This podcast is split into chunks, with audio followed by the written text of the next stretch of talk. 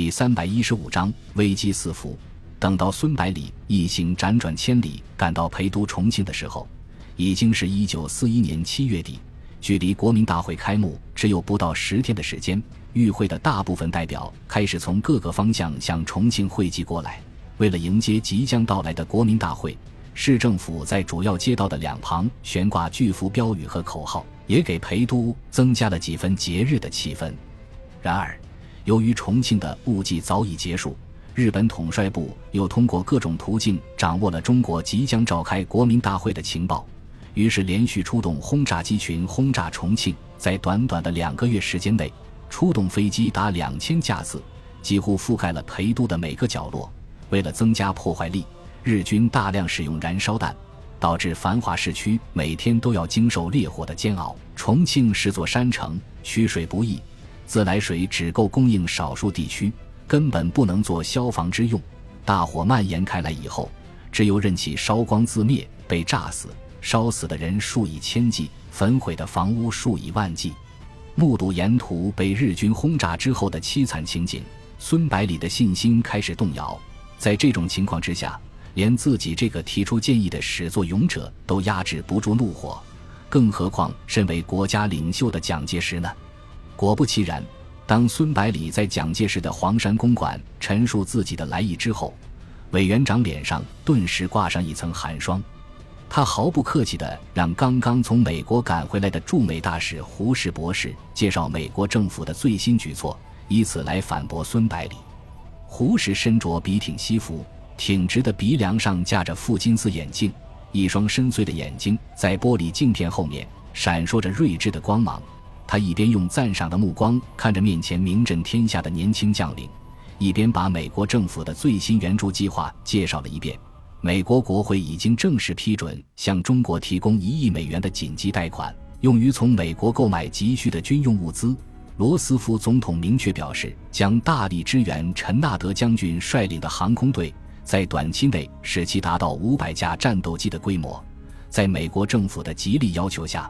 英国政府已经宣布无限期的开放滇缅公路，以保证中国的物资进出通道。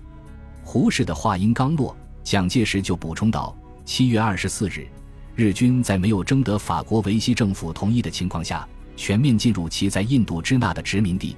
美国政府立即宣布冻结日本在美资产，并对日本贸易实施禁运。随后，英国和荷属、印尼也宣布了类似措施。这样一来。”英美实际上已经站在日本的对立面，双方开战只是个时间问题。我们中国将不再是孤军奋战。一旦和英美结为同盟，不但能够得到大量的援助，而且有助于提升中国的国际地位和影响力，绝对是个千载难逢的好机会。你却要我放弃，这怎么可能呢？说罢，气哼哼地瞪着孙百里。没想到的是，孙百里丝毫不为所动，反问道。委员长，罗斯福总统已经公开表示要采取先欧洲后亚洲的战略，肯定不会在解决德国之前向亚洲投入重兵。而英国目前是自身难保，即使和英美结盟，除了物资支援之外，还能够得到什么？这样一味依赖外援，最终免不了受制于人，还不如维持目前的形势，放手让日本人去攻打他们，等到日军的实力严重削弱之后，再全力一击。肯定能够把他们驱逐出去，蒋介石沉声说道：“我们现在只需要外援，不需要外国的军队。军队打不过日军，主要就是因为装备不行。只要有了先进武器，日寇不难对付。你们十九路军很少吃亏，不就是沾了武器装备的光？另外，即使和英美结盟，亚洲的战事也必须由我来全权负责，绝对不会受制于人。”孙百里刚想反驳他的话，还没有张口，蒋介石又说道：“百里老弟，现在国人把你们十九路军称为铁军、常胜军，更是把你称为民族英雄。可是你这样消极避战，是不是太令他们失望了？”孙百里没想到蒋介石居然会讲出这种话，急忙辩解道：“我不是消极避战。”这时候，外面突然传来刺耳的防空警报声，打断了他的话。紧接着。一名侍卫快步走了进来，敬礼之后，大声说道：“报告委员长，敌机空袭，请马上到防空洞暂避一时。”蒋介石点了点头，不慌不忙地站起身，然后在孙百里和胡适的陪同下走出公馆大门。这时候，宋美龄和其他工作人员已经在汽车上面等着了。汽车飞快穿过树林，在嘉陵江边停了下来。众人在侍卫们的掩护下，沿着一条小路向悬崖走去。重庆半岛的地层下面是一片岩石，从江面，长江和嘉陵江拔起一二百米。有的地方简直是悬崖绝壁。自从日寇多次轰炸，造成重大伤亡之后，政府与民间在各种地形上凿石为洞来躲避空袭，其中大部分都在临江的悬崖上。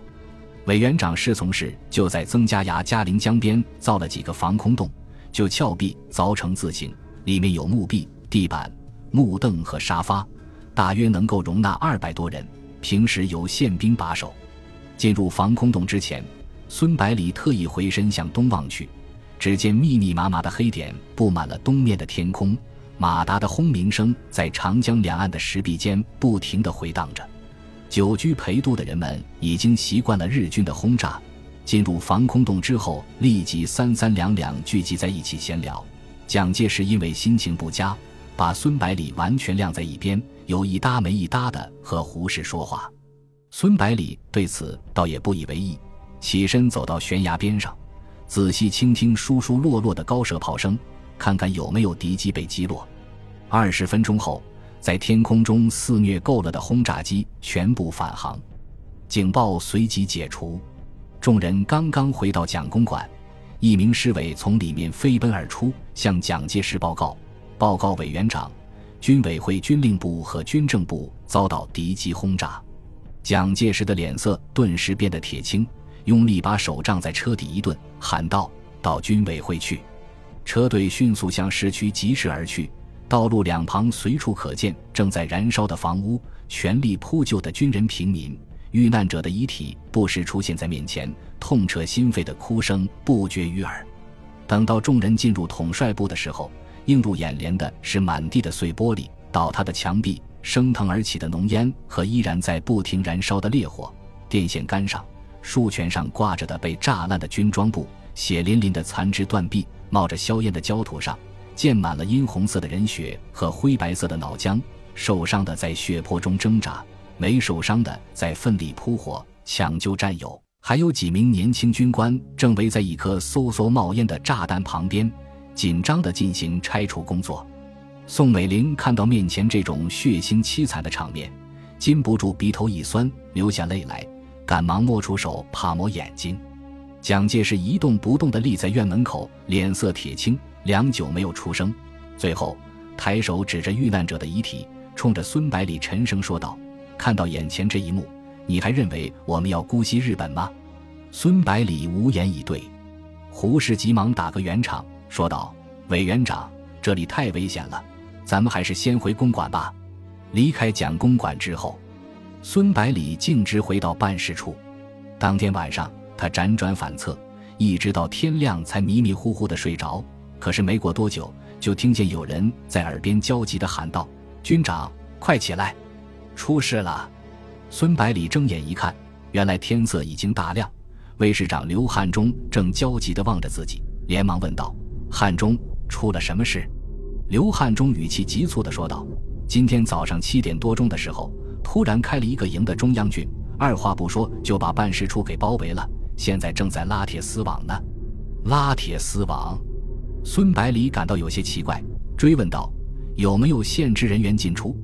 刘汉忠挠挠头说道：“这倒是没有，也没有人进来过。”孙百里急忙问道：“他们的枪口是冲着哪里的？”